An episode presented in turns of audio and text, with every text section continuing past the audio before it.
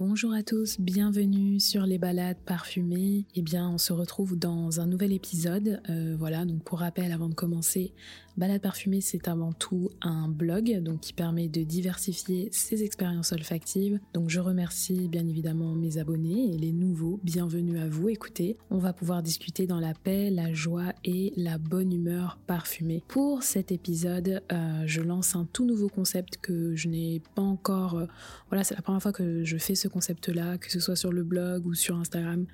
Il n'y a jamais eu ça. Voilà, c'est tout nouveau, c'est tout chaud. Qu'est-ce que c'est? C'est la série Donnez-lui une dernière chance. Donc en fait, pour ce, pour ce concept, je suis repartie d'un constat. Voilà, ça c'est mon côté scolaire. Euh, il y a beaucoup de, de, notes en fait où on essaye, voilà, on se dit allez, on est un peu patient, parfois pas trop, et plus ça passe et moins on, on se dit bon, en fait il y a de chance, je n'aime pas ce parfum, euh, je n'aime pas cette note, pardon, euh, je vais faire une croix dessus. Eh bien, cette sélection, c'est euh, vraiment les quelques références que vous devez sentir avant de vous dire, ok, cette note, je la raye. Donc, voilà, voilà. Et je commence ce concept par une note. Bah, bien sûr, c'est l'une de mes notes préférées, donc il fallait bien que je commence par cette note-là. C'est la violette. Donc, la violette, il y a pas mal de lassitude autour de cette note. Euh, pourquoi? Eh bien, on va voir ensemble et on va aussi voir ensemble, bah, surtout, hein, c'est ça le propos ici, euh, les références qui vont vous permettre de voir la violette autrement. Donc euh, voilà, si vous êtes prêts à découvrir de nouvelles références, c'est parti. Avant de vous livrer ces références, je fais un petit topo culture olfactive sur la violette parce que c'est important. Voilà. Donc la violette, c'est une fleur donc qui a la molécule odorante euh, suivante. Donc c'est l'ionone. Lionone qui est assez difficile à, récupérer en fait de cette fleur. On peut la considérer comme une fleur muette. Hein. Les rendements ont été assez faibles sur la technique de l'enfleurage et euh, du coup il a fallu faire recours à la synthèse. Et donc nous sommes au 19e siècle et messieurs euh, Kruger et Timan, j'espère que je prononce bien leur nom de famille, ont planché sur ce sujet et sont parvenus à euh, obtenir en fait cette note de synthèse un petit peu par hasard sur la fin du projet puisque la formule était là mais malheureusement l'odeur n'y était pas. Et c'est grâce à un assistant qui était en train de nettoyer les contenants euh, voilà avec les différents tests que euh, ils ont réussi à, révéler cette note grâce à l'acide utilisé pour nettoyer ces contenants. Donc on remercie encore une fois euh, ce beau groupe qui nous a permis d'avoir la violette dans nos parfums tout simplement. Donc euh, voilà. Maintenant que ça c'est dit, alors pourquoi il y a une lassitude autour de la violette? Pour moi, je pense que c'est parce qu'il y a des schémas qui reviennent souvent.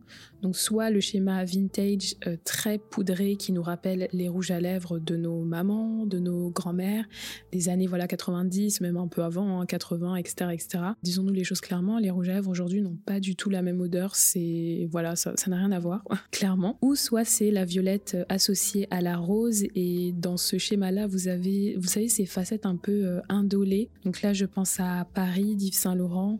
Enfin voilà, c'est très hum, très vintage. Ou le dernier cas, c'est euh, le, les facettes sucrées, en fait, tout simplement, qui nous rappellent ces confiseries que j'aimais tellement manger. Et je pense qu'en fait, c'est pour ça que j'aime trop cette note. Mais voilà, donc ces bonbons euh, à la violette qui, en fait, du coup, donnent des parfums. Voilà, ça inspire pour faire des parfums dans la, même. Euh, le même thème en fait donc voilà des, une violette sucrée vraiment bonbon et, et assez qui impose en fait qui s'impose en fait qui, sent très fort et qui peut incommoder donc j'ouvre le bal avec Violet Shot d'Olfactive Studio. Donc je commence assez fort parce que cette maison propose des choses super belles. J'ai un article sur euh, sur le sujet, donc dans guide, la catégorie guide parfumerie. Si ça vous intéresse sur le blog, je vous mettrai comme d'habitude le lien en description. Donc euh, c'est une violette verte, herbacée, un tout petit peu fruitée et cuirée et c'est vraiment en termes de qualité, pour moi c'est l'une des meilleures violettes, si ce n'est la meilleure.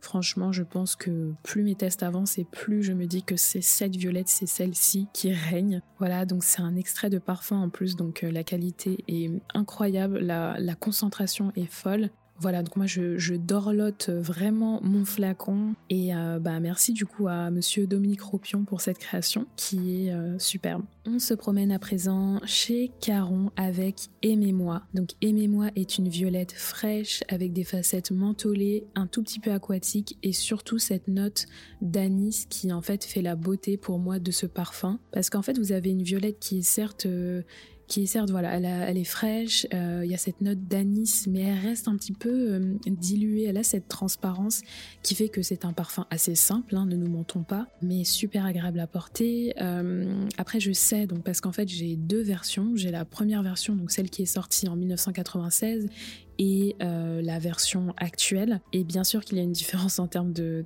concentration. Voilà, c'est vraiment beaucoup moins aquatique hein, sur la version de 1996, mais euh, ça reste une belle référence qui est très agréable à porter par temps chaud. Franchement, euh, voilà, voilà. Donc je vous invite à, à tester Aimez-moi, à essayer si vous aimez les parfums frais, aquatiques, très agréable à porter. On se balade à présent au bord de l'eau avec l'artisan parfumeur. Donc ouais, c'était trop facile, c'est le titre du parfum, je sais, je sais, je sais.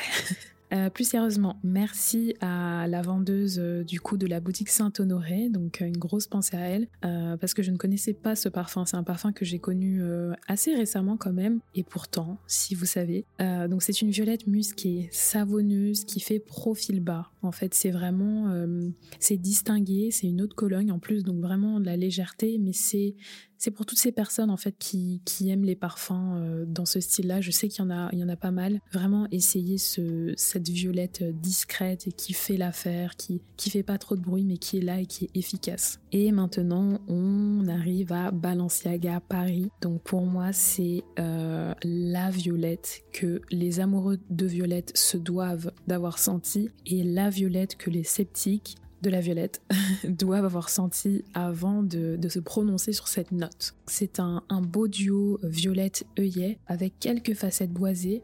Donc malheureusement c'est un discontinué, mais pour moi j'appelle ça un faux discontinué parce qu'il est quand même assez facile à retrouver hein, sur internet. Après l'idéal ce serait de le retrouver dans une petite boutique. Vous savez il y a certaines boutiques qui ont encore des, stocks. Donc euh, voilà, écoutez, c'est une violette euh, accessible, accessible en termes de prix, même si euh, ce n'est pas vraiment le propos ici sur les balades parfumées. Euh, elle est accessible aussi en termes de, bah de, port, elle est facile à porter tout simplement. C'est vraiment une violette qui, euh, se laisse faire, qui est à la fois moderne mais qui garde euh, vraiment une touche de vintage. Et voilà, merci à, à l'œillet du coup pour ce, ces petites facettes légèrement épicées. Vraiment, Balenciaga, c'est euh, un, un, coup de cœur, en fait, c'est un, un, classique pour moi. Voilà, je le dis. Et du coup, là, c'est Olivier Polge qu'il faut remercier pour cette création. C'est l'heure du bonus. Ouais, j'ai prévu un petit bonus comme ça parce que j'avais envie.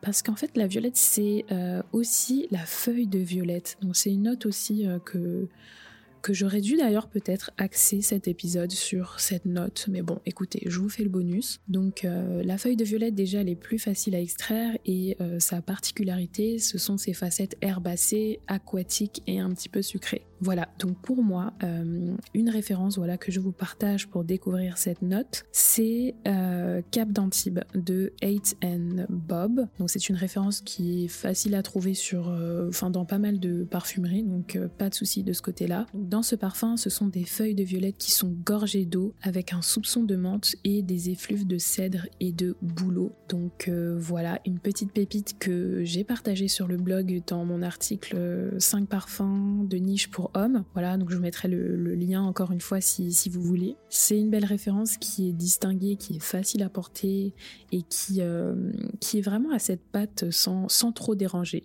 Donc voilà mon bonus que je vous partage.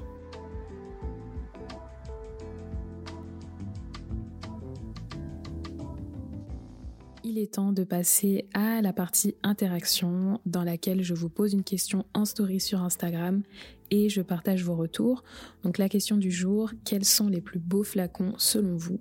J'ai eu beaucoup de retours sur euh, Memo. Donc Memo, ce sont ces parfums en hauteur avec des illustrations qui varient euh, d'une référence à l'autre. Donc là, je pense à African Leather ou encore Sintra, donc de, belles, euh, de beaux flacons, c'est vrai. Kenzo Jungle, bien sûr, ça c'est vraiment un, un, classique et en fait pour moi ça montre ça montre leur, leur patte, leur ADN.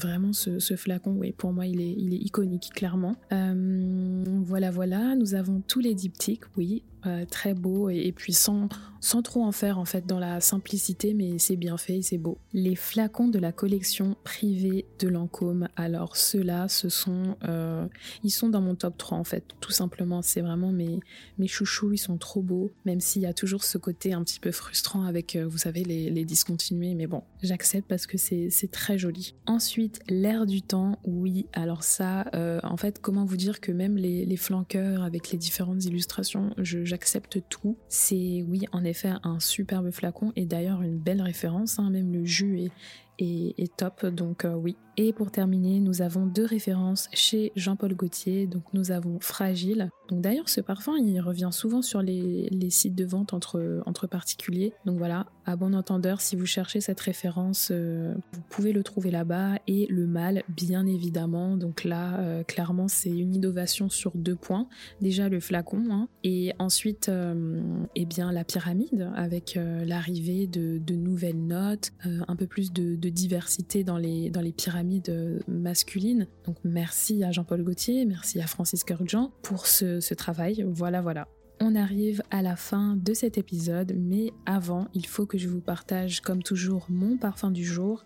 Eh bien écoutez, aujourd'hui je porte Eau d'ambre extrême de l'artisan parfumeur qui est un, un ambre chaud, opulent, euh, voilà, vous avez des notes de muscade, euh, l'abdanum, un petit peu de patchouli. C'est dense, c'est chaleureux, c'est rond avec euh, ce bain joint aussi qui est là. Et écoutez, bah moi je préfère clairement cette version à la version originale. J'aime beaucoup. Et bah, résultat des courses, il me faut un flacon puisque là c'est un échantillon.